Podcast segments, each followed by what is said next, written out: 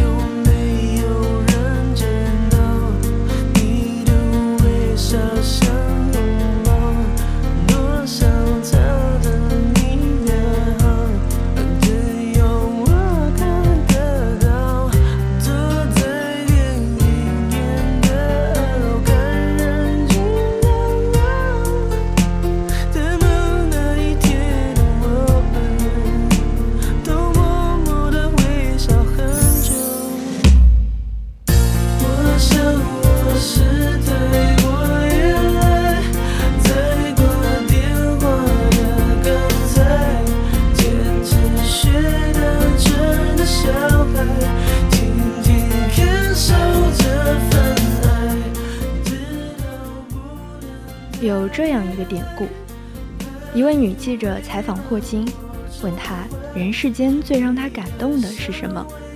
霍金认真思考后回答：遥远的相似性。忽然间感慨良多。霍金在用空间加大这种相似的稀缺性。一个例子就是人类一直以来都在茫茫宇宙中寻觅外星人。也在前一阵，因为找到与地球相似的另一颗星球而激动不已。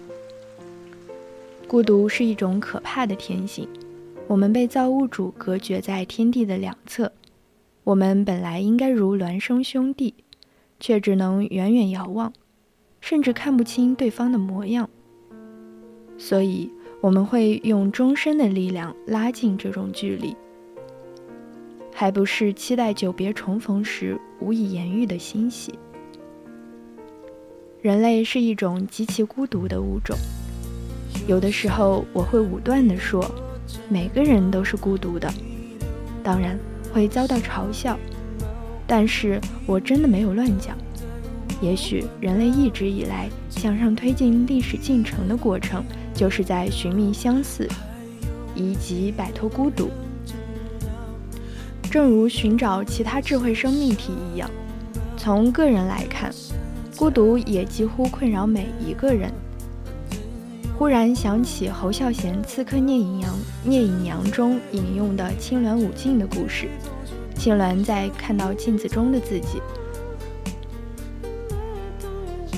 悲鸣，终宵愤舞而绝。每个人都是与众不同的，这种不同可能会与身边其他人差异很大，这就是孤独的本源。于是，一般的人则会避免呈现出自己独特的不同，因为身边人的不理解。但是他们明明知道，世界上的另一个角落，是应该会有同样的。与他有共同特点的人的，于是孤独感就产生了。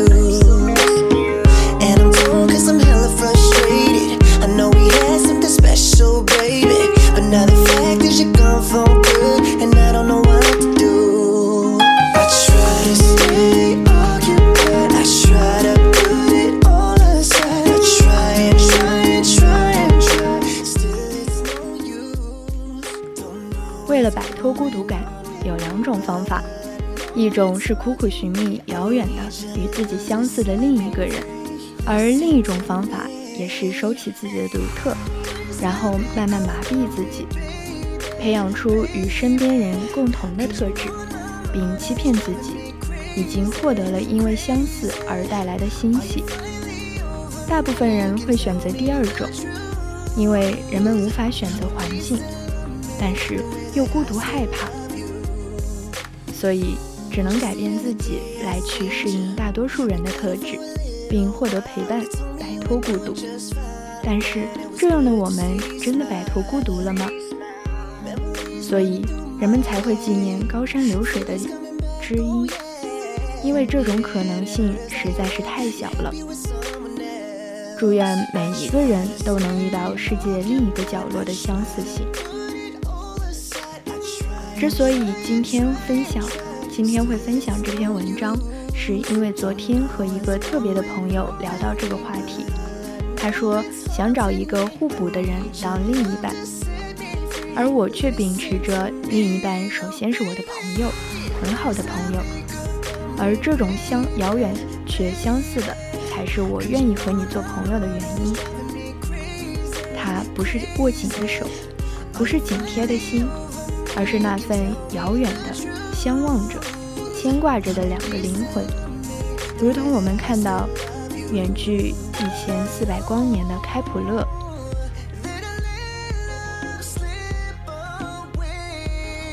是在茫茫宇宙中有了陪伴的感动，是不再让你孤独孤单的感动。当我们以相同的姿势想念时，我们就能互相取暖。是的。在爱情中有那么多那么多的别离，那么多不复相见，但我们还是愿意奋不顾身，因为有了他之后，在遥远的地方、遥远的未来，遥远的记忆中会有那份遥远的相似。它像若隐若现的灯塔，在苍茫的黑暗中浮现出让人流泪的希望。那是前行的勇气，是生命的真谛。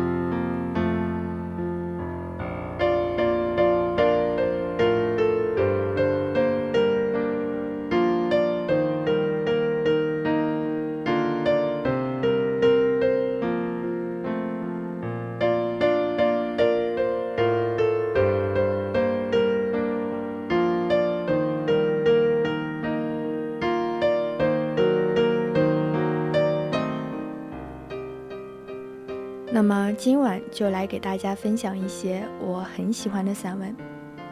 第一篇，《有梦才有远方》，作者罗西。雪野茫茫，你知道一棵小草的梦吗？寒冷孤寂中，它怀抱着一个信念取暖。等到春归大地时，它就会以两片绿叶问候春天。而那两片绿叶。就曾经在雪地下轻轻的梦呓。候鸟南飞，征途昭昭。他的梦呢，在远方，在视野里，那是南方湛蓝的大海。他很累很累，但依然往前奋飞。因为梦又赐给他另一对翅膀。窗前托腮凝思的少女，你是想做？一朵云的诗，还是做一只蝶的画？风中奔跑的翩翩少年，你是想做一只鹰，与天比高，还是做一条壮阔的长河，为大地抒怀？我喜欢做梦，梦让我看到窗外的阳光，梦让我看到天边的彩霞，梦给我不变的召唤与步伐。梦引领我去追逐一个又一个目标。一九五二年，一个叫查克·贝瑞的美国青年做了这么一个梦：超越贝多芬，并把这个消息告诉了柴可夫斯基。多年以后，他成功了，成为了摇滚音乐的奠基人之一。梦赋予他豪迈的宣言，梦也引领他走向光明的大道。梦启发了他的初心，他则用成功证明了梦的真实与壮美。因为有了梦，才有梦想；有了梦想，才有了理想；有了理想，才有了为理想而奋斗的人生历程。没有泪水的人。他的眼睛是干涸的，没有梦的人，他的夜晚是黑暗的。太阳总在有梦的地方升起，月亮也总在有梦的地方朦胧。梦是永恒的微笑，使你的心灵永远充满激情，使你的双眼永远清澈明亮。世界的万花筒散发着诱人的清香，未来的天空下也传来迷人的歌唱。我们整装待发，用美梦打扮，从实干开始。等到我们抵达秋天的果园，轻轻擦去夏天留在我们脸上的汗水与灰尘时，我们就可以听见。曾经对春天说过的那句话：“美梦成真。”梦是永恒的微笑，使你的心灵永远充满激情，使你的双眼永远饱含明亮。孩子们，愿你们通过自理的努力，距离梦想越来越近。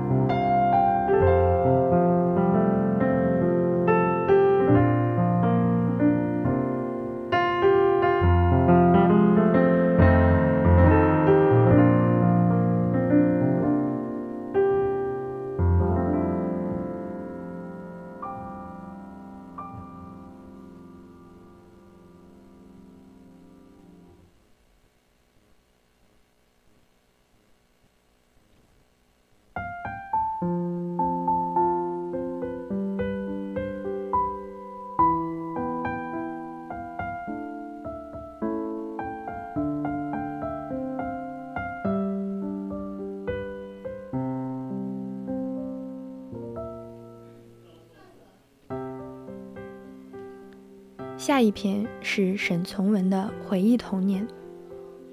我最喜欢天上落雨，一落了小雨，若脚下穿的是布鞋，即或天气正当，是冬腊月，我也可以用恐怕湿却鞋袜为词。有理由即刻脱下鞋袜，赤脚在街上走路。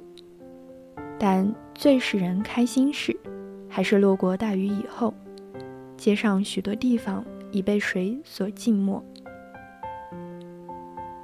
许多地方阴沟中涌出水来。在这些地方，照例常常有人不能过身，我却赤着两脚，故意向深水中走去。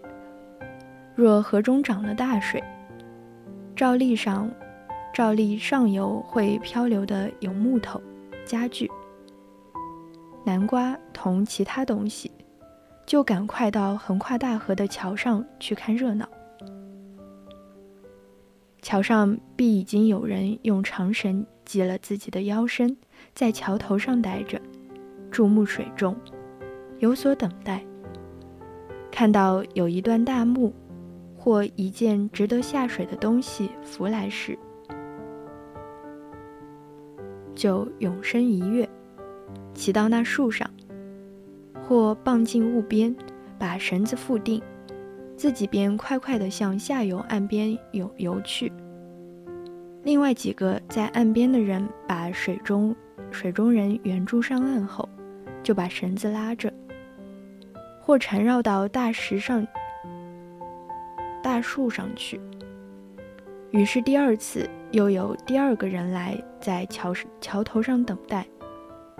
我欢喜看人在回水里，巴掌大的活鲫鱼在网中蹦跳。一涨了水，照例也就可以看这种有趣味的事情。照家中规矩，一落雨就得穿上钉鞋。我可真不愿意穿那种笨重钉鞋。虽然在半夜时有人从街巷里穿过，钉鞋声音实在好听。大白天对于钉鞋，我依然毫无兴味。若在四月落了点小雨，山地里、田地上，各处都是蟋蟀声音，真使人心花怒放。在这些时节，我便觉得学校真没有意思，简直坐不住。总得想方设法逃学上山捉蟋蟀。有时没有什么东西安置这些小东西，就走到那里去，把第一只捉到手后，又捉第二只，两只手各有一只后，就停第三只。本地蟋蟀原分春秋二季，春季的多在田田间泥里草里。秋季的多在人家附近的石头瓦砾中。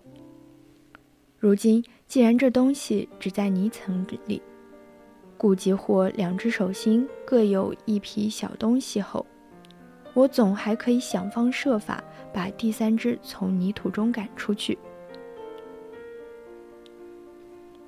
看看若比较手中的大些，即开始了手中所有，捕捉新的。如此轮流换取，一整天仅捉回两只小虫。城头上有白色炊烟，街巷里有摇铃铛卖煤油的声音。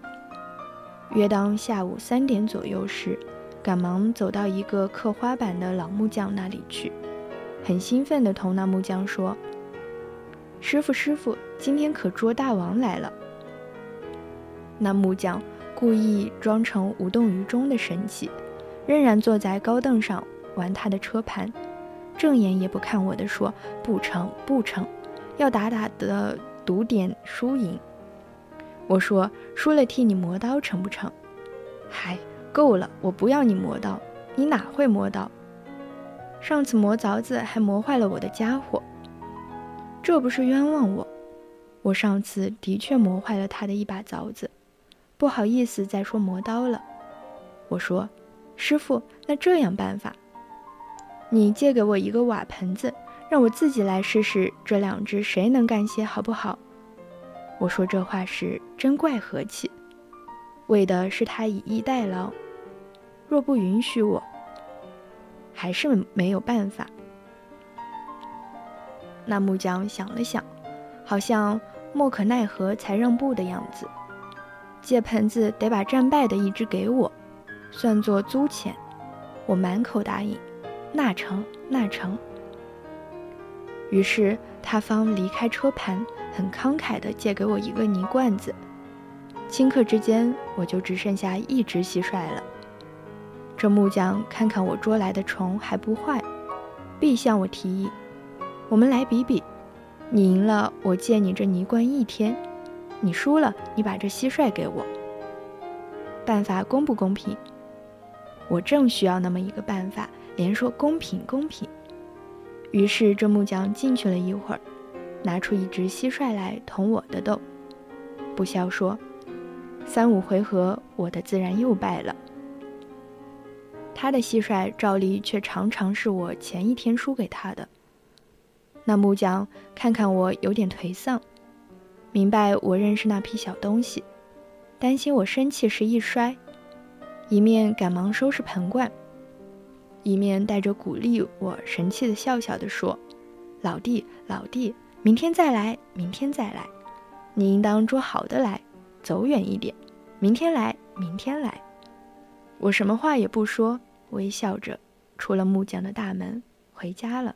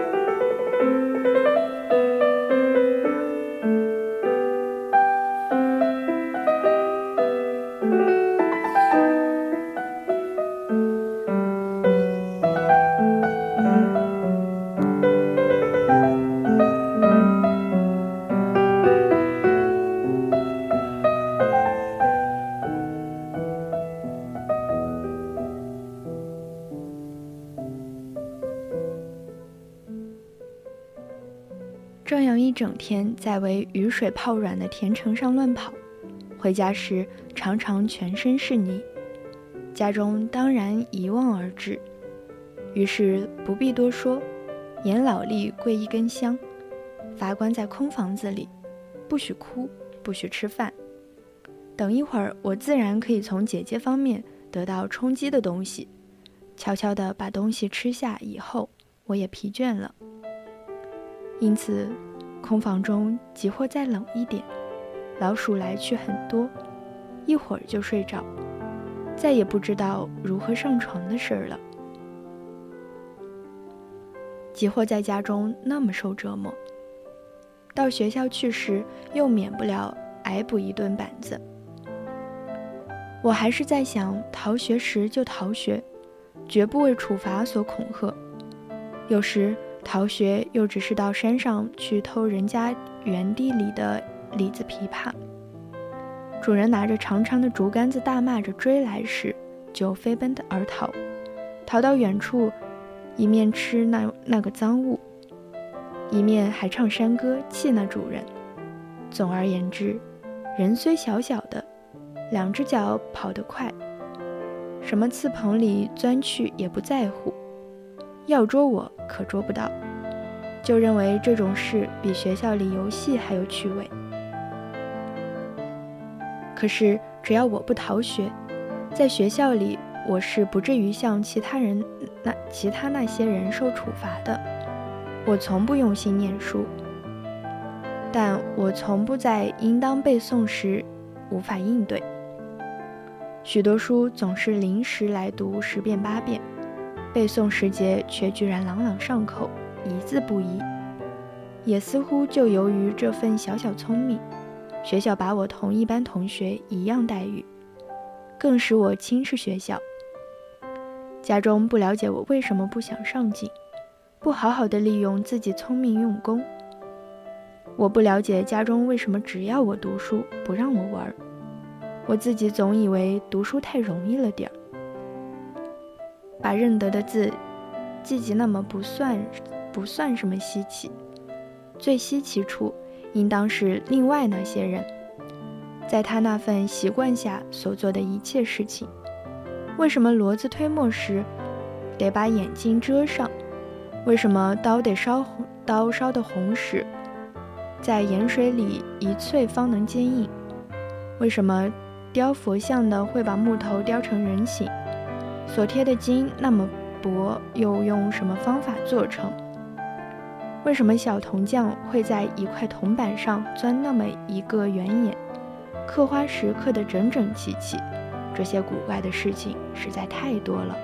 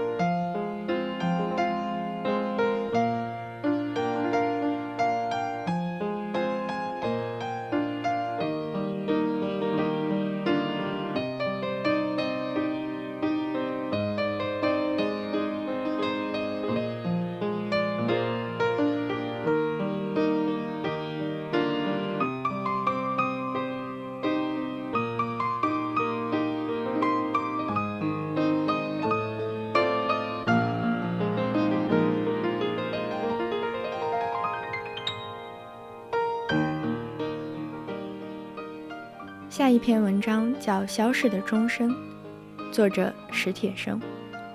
在台阶上张望那条小街的时候，我大约两岁多。我记事早。我记事早的一个标记是斯大林的死。有一天，父亲把一个黑色镜框挂在墙上。奶奶抱着我走近看，说：“斯大林死了。”镜框中是一个陌生的老头，突出的特点是胡子都集中集中在上唇。在奶奶的竹州口音中，“斯”读三声。我心想，既如此，还有什么好说？这个大林当然是死的呀！我不断重复奶奶的话，把“斯”读成三声，觉得有趣，觉得别人竟然都没有发现这一点，可真是奇怪。多年以后，我才知道，那是一九五三年，那年我两岁。终于有一天，奶奶领我走下台阶，走向小街的东端。我一直猜想，那儿就是地的尽头，世界将在那儿陷落、消失，因为太阳从那儿爬上来的时候，它的背后。好像什么也没有。谁料，那儿更像是一个喧闹的世界的开端。那儿交叉着另一条小街。那街上有酒馆，有杂货铺，有油坊、粮店和小吃摊。因为有小吃摊，那儿成为了我多年之中最向往的去处。那儿还有从城外走来的骆驼队。什么呀，奶奶？啊，骆驼，干嘛呢？他们驮煤，驮到哪儿去呀？驮进城里。驼铃一路叮铃当啷的响着，骆驼的大脚趟起尘土，昂首挺胸，目空一切。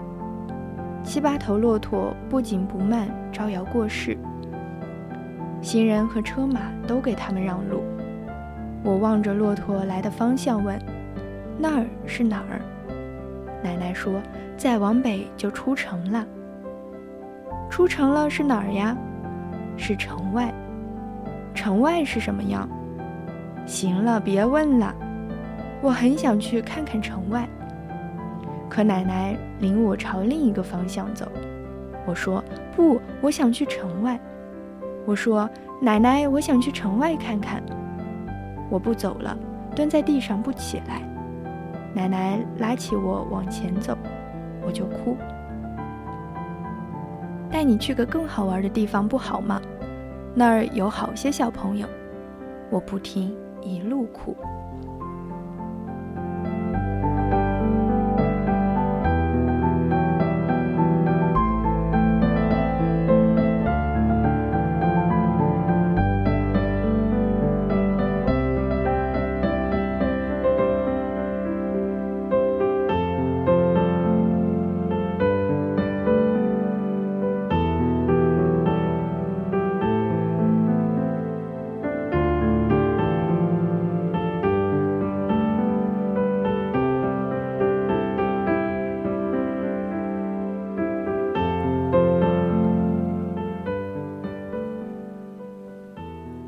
越走越有些荒疏了，房屋凌乱，住户也渐渐稀少。沿一道灰色的砖墙走了好一会儿，进了一个大门。啊，大门里豁然开朗，完全是另外一番景象：大片大片寂静的树林，碎石小路蜿蜒其间，满地的败叶在风中滚动，踩上去吱吱作响。麻雀和灰喜鹊在林中草地上蹦蹦跳跳，坦然觅食。我止住哭声，我平生第一次看见了教堂。细密如烟的树枝后面，夕阳正染红了它的尖顶。我跟着奶奶进了一座拱门，穿过长廊，走进一间宽大的房子，那儿有很多孩子。他们坐在高大的桌子后面，只能露出脸。他们在唱歌。一个穿长袍的大胡子老头儿弹响风琴，琴声飘荡，满屋子里的阳光好像也随之飞扬起来。奶奶拉着我退出去，退到门口。唱歌的孩子里面有我的堂兄。他看见了我们，但不走过来，为努力的唱歌。那样的琴声和歌声，我从未听过。宁静又欢欣。一排排古旧的桌椅，沉暗的墙壁，高阔的屋顶，也似乎都活泼起来。与窗外的晴空和树林连成一气。那一刻的感受，我终身难忘。仿佛有一股温柔又强劲的风吹透了我的身体，一下子钻进了我的心中。后来，奶奶常对别人说：“琴声一响，这孩子就傻了似的，不哭也不闹了。”我多么羡慕我的堂兄，羡慕所有那些孩子。羡慕那一刻的光线与声音，有形与无形。我呆呆地站着，突然的睁大了眼睛。其实，不能听也不能看了。有个懵懂的东西，第一次被惊动了。那也许就是灵魂吧。后来的事都记不大清了。好像那个大胡子老头走过来摸了摸我的头，然后光线就暗了下去。屋子里的孩子都没有了。再后来，我和奶奶又走在那片树林里了，还有我的堂兄。堂兄把一个纸袋撕开，掏出一个彩蛋和几颗糖果，说是幼儿园给的圣诞礼物。这时候，晚旗的钟声响了。呜，就是这声音，就是它，这就是我曾听到过的那种飘飘渺渺、响在天空里的声音。它在哪儿呀，奶奶？什么？你说什么？这声音啊，奶奶，这声音我听见过。钟声吗？啊，就在那钟楼的尖顶下面。这时我才知道。我一来到世上，就听到那种声音，就是这教堂的钟声，就是从那尖顶下发出的。暮色浓重了，钟楼的尖顶上已经没有了阳光。风过树林，带走了麻雀和灰喜鹊的欢叫。钟声沉稳、悠扬、飘飘荡荡，连接起晚霞与初月，扩展到天的深处。或地的尽头。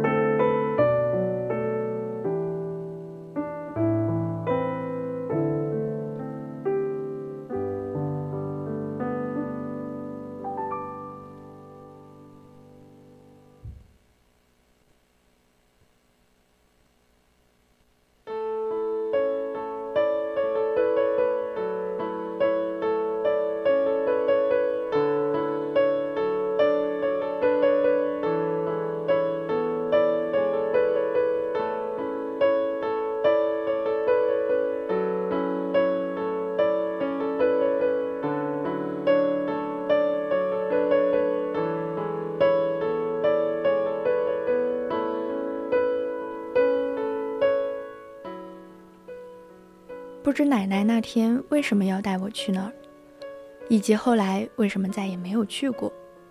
不知何时，天空中的钟声已经停止，并且在这块土地上长久地消失了。多年以后，我才知道，那教堂和幼儿园在我们去过之后不久便都拆除。我想，奶奶当年带我去那儿，必是想在那幼儿园也给我报个名，但未如愿。再次听见那样的钟声，是在四十年以后了。那年，我和妻子坐了八九个小时飞机，到了地球的另一面，到了一座美丽的城市。一走进那座城市，我就听见了它，在清洁的空气里，在透彻的阳光中，和涌动的海浪上面，在安静的小街，在那座城市的所有地方，随时都听见它在自由地飘荡。我和妻子在那钟声中慢慢的走，认真的听它。我好像一下子回到了童年，整个世界都好像回到了童年。对于故乡，我忽然有了新的理解。人的故乡，并不止一，并不止于一块特定的土地，而是一种辽阔无比的心情，不受空间和时间的限制。这心情一经唤起，就是你已经回到了故乡。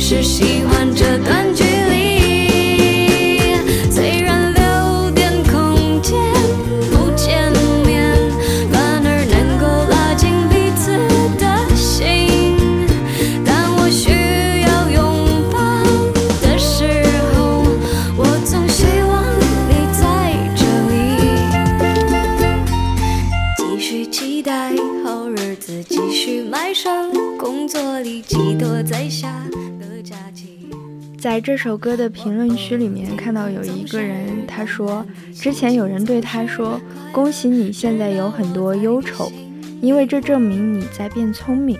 毕竟只有傻子才会天天开心。”对不起喽，我愿意天天当这个傻子。其实我也是这么认为的。希望听到这首歌的听众朋友们能够天天开心、快乐、幸福。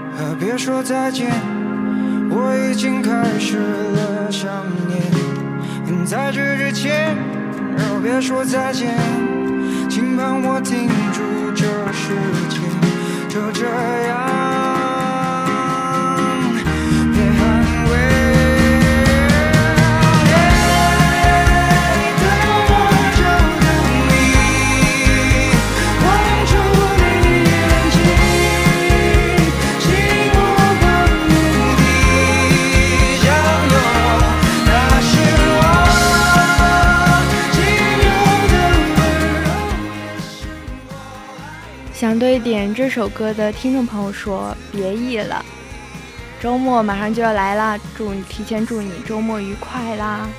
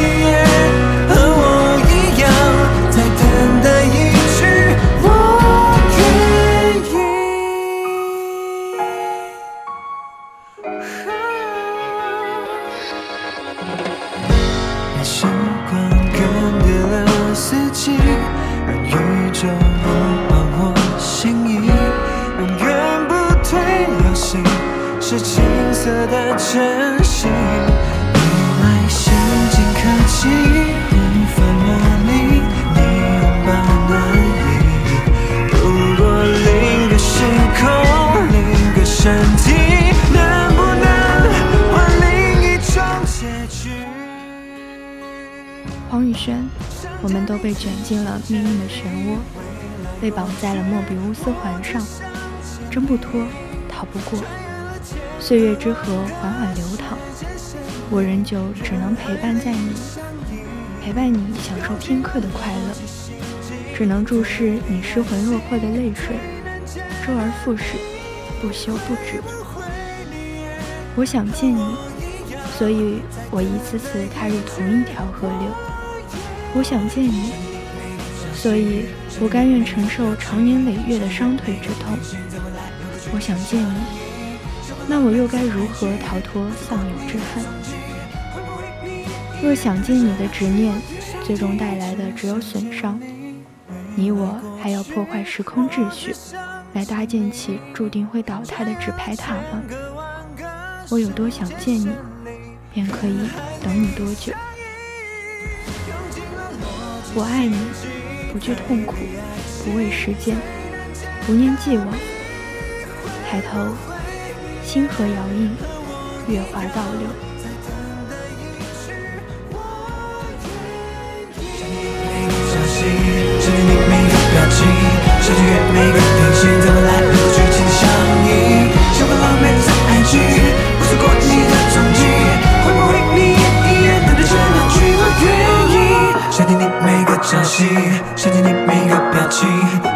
每个平行在未来，和过剧情紧相依，想问问，每错，爱情不错过你的踪迹，会不会你也一样等待着那句我愿意。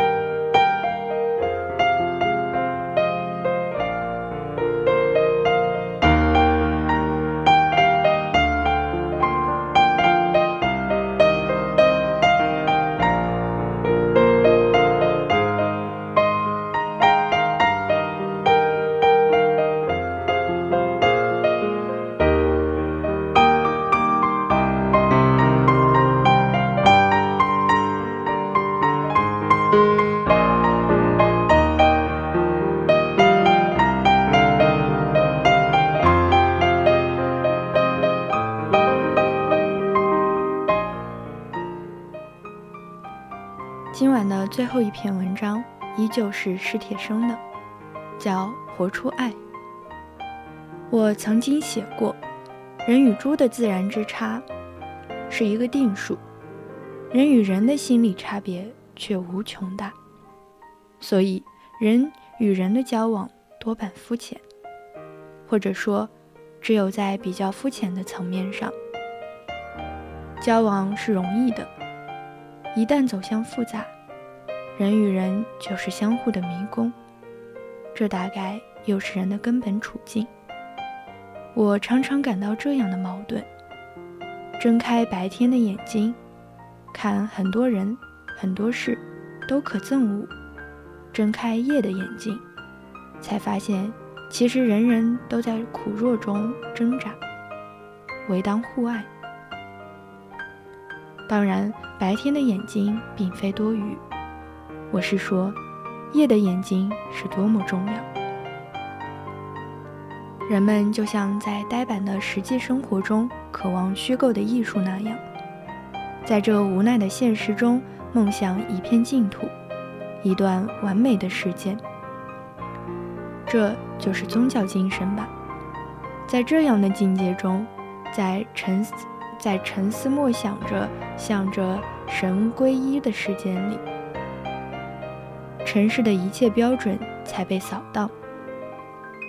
于是看见众生都是苦弱的，歧视与隔离为使这苦弱加重。那一刻，人摆脱了尘世附加的一切高低贵贱，重新成为赤裸的亚当、夏娃。生命中必须有这样一段时间，一块净土，尽管它常会被嘲笑为不现实，但不现实未必不是一种好品质。比如艺术，我想应该是脱离实际的，模仿实际不会有好艺术，好的艺术都难免是实际之外的追寻。当然。在强大的现实面前，这理想只能是一出非现实的戏剧。不管人们多么渴望它，为他感动，为他流泪，为他呼唤，人们仍要回到现实中去，并且不可能消灭这惩罚之地的规则。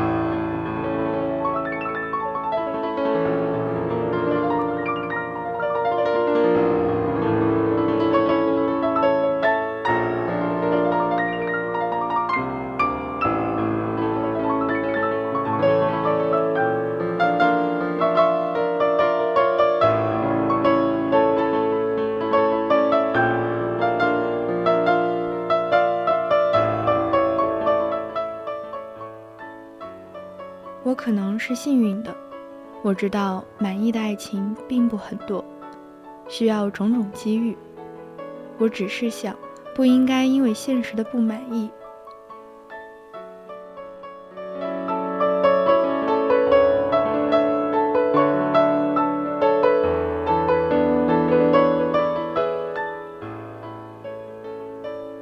我只是想，不应该因为现实的不满意，就迁怒于那亘古的梦想，说他本来没有。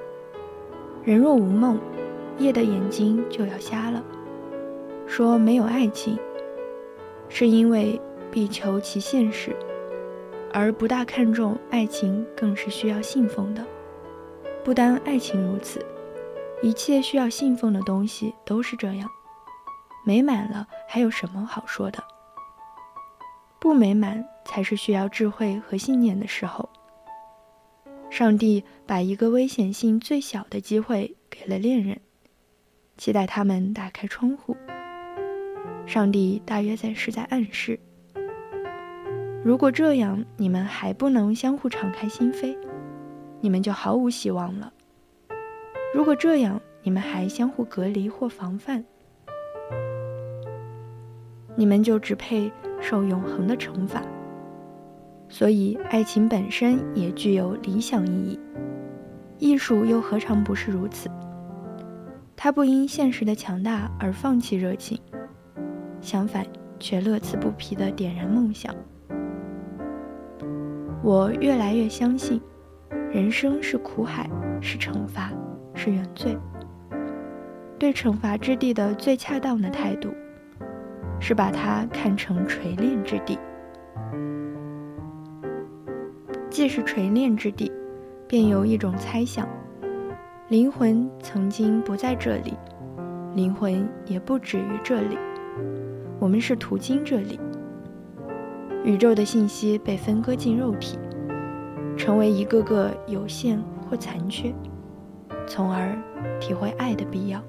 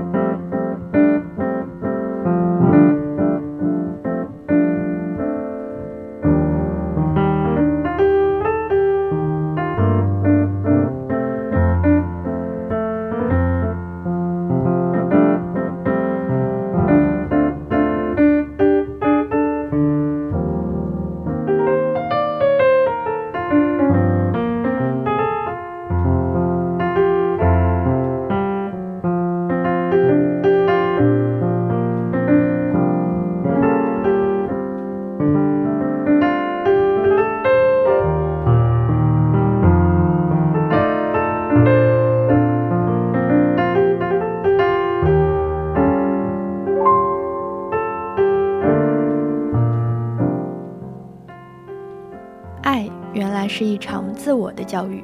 木心，关于打右脸给左脸，勿以眼还眼，以牙还牙，爱仇敌，这几段话是抵抗主义，是无抵抗主义的最高纲领。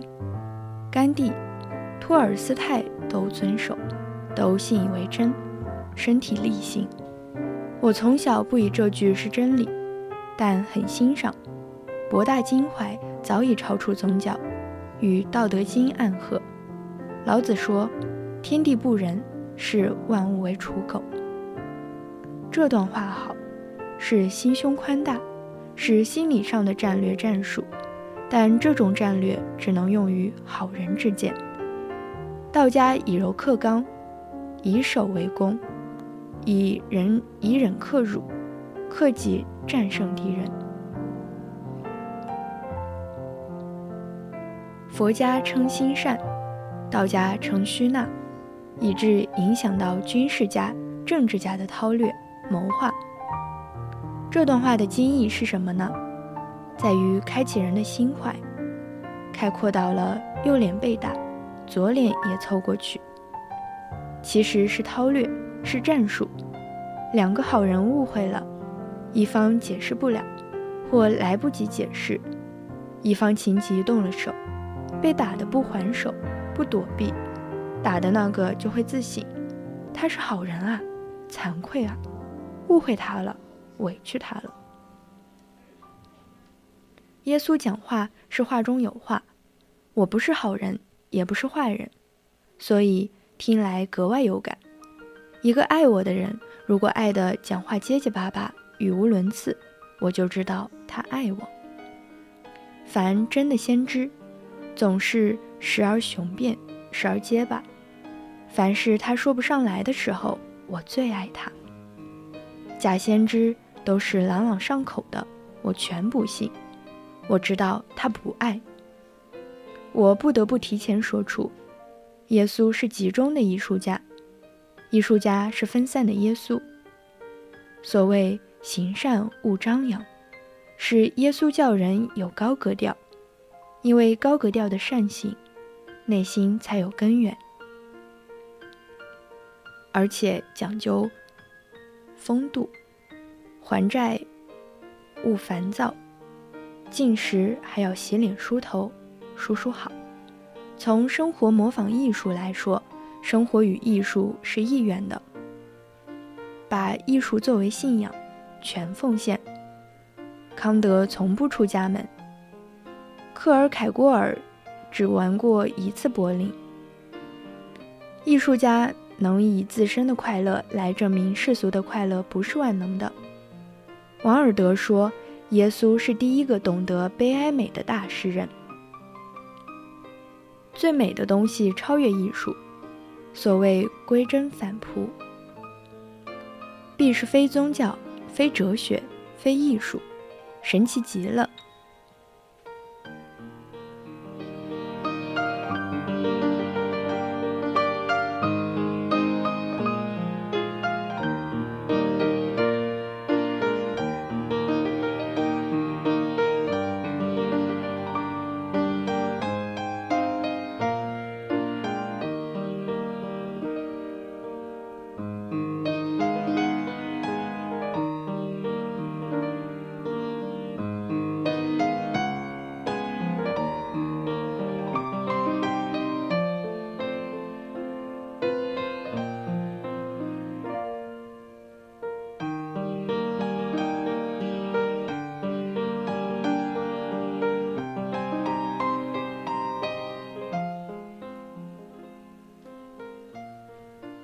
松芬先生说：“我的写作来自彼岸，彼岸就是超越宗教、哲学、艺术的所在。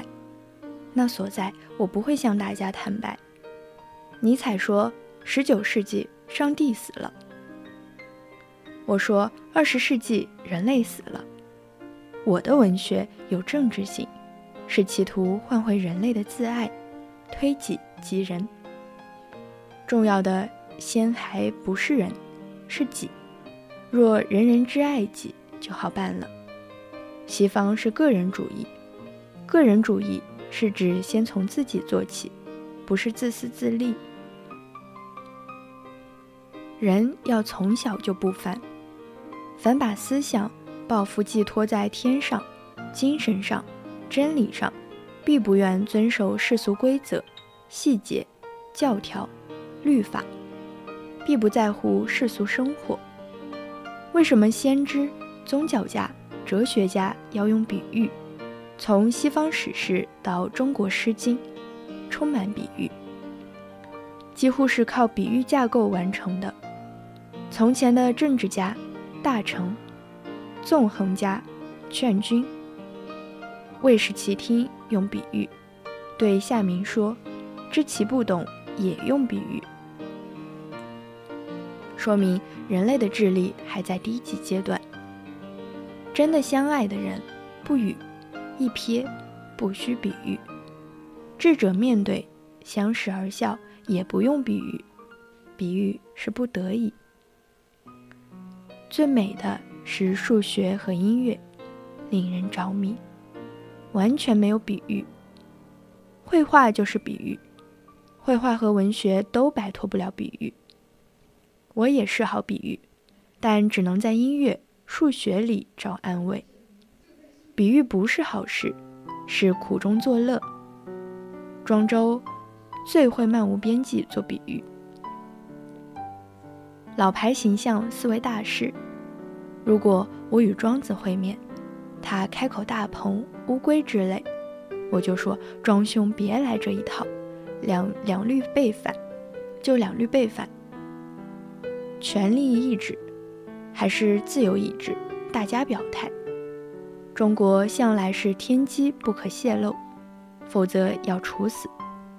中国人说天人合一，其实天不欲和人合一，是人的一厢情愿。天爱吊人胃口，爱出名。一个人能否成大器，主观因素最重要。被人忽略的是信心，是信念。信心、信念，一半凭空想，一半凭行动。我的大半生阅人多矣，阅艺术家多矣。确切说，想成为艺术家者多矣。此后生如行于海，磨难如风浪，但太多人行于海。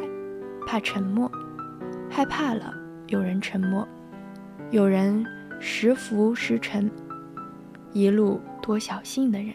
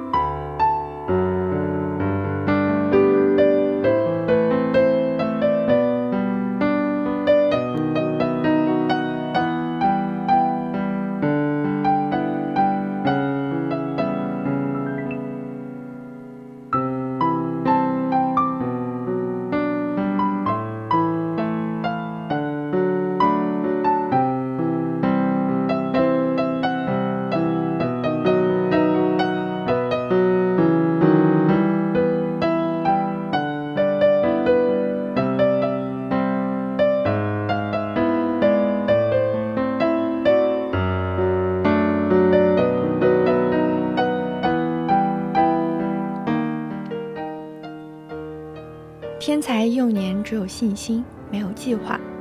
天才第一特征乃信心，信心就是快乐。傍晚阔人遛明狗，我傍晚也散步，遛哲学。狗沿途撒尿，遛哲学的人饱尝是巧思和警句，回家写比想的时候更加大幸福。信心到底哪里来？信心就是忠诚。立志容易，忠诚其志太难。许多人立志随立随毁，不如不立。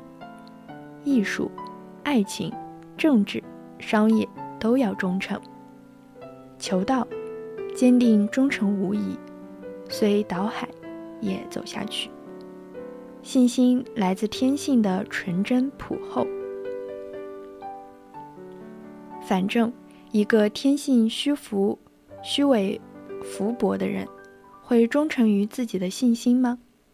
怎样才是纯真朴厚的天性？碰壁了，碰到上帝。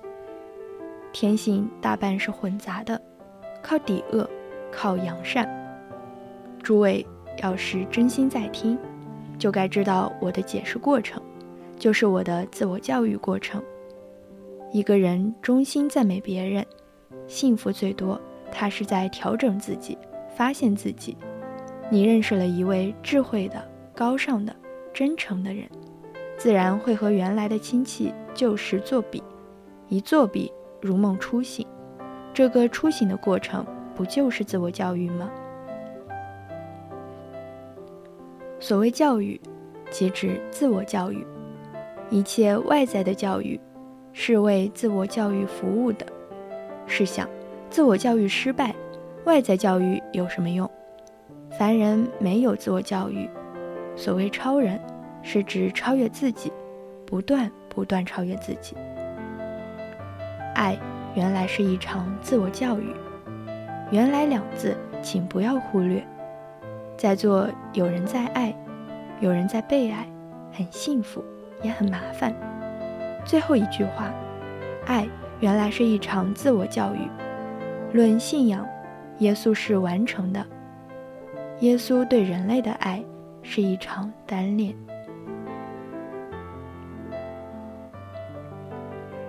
那么现在呢，也已经是北京时间的二十三点二十七分了。今天的青春一记就要和大家说再见了，感谢您的收听，我是主播松莹，我们下期再见。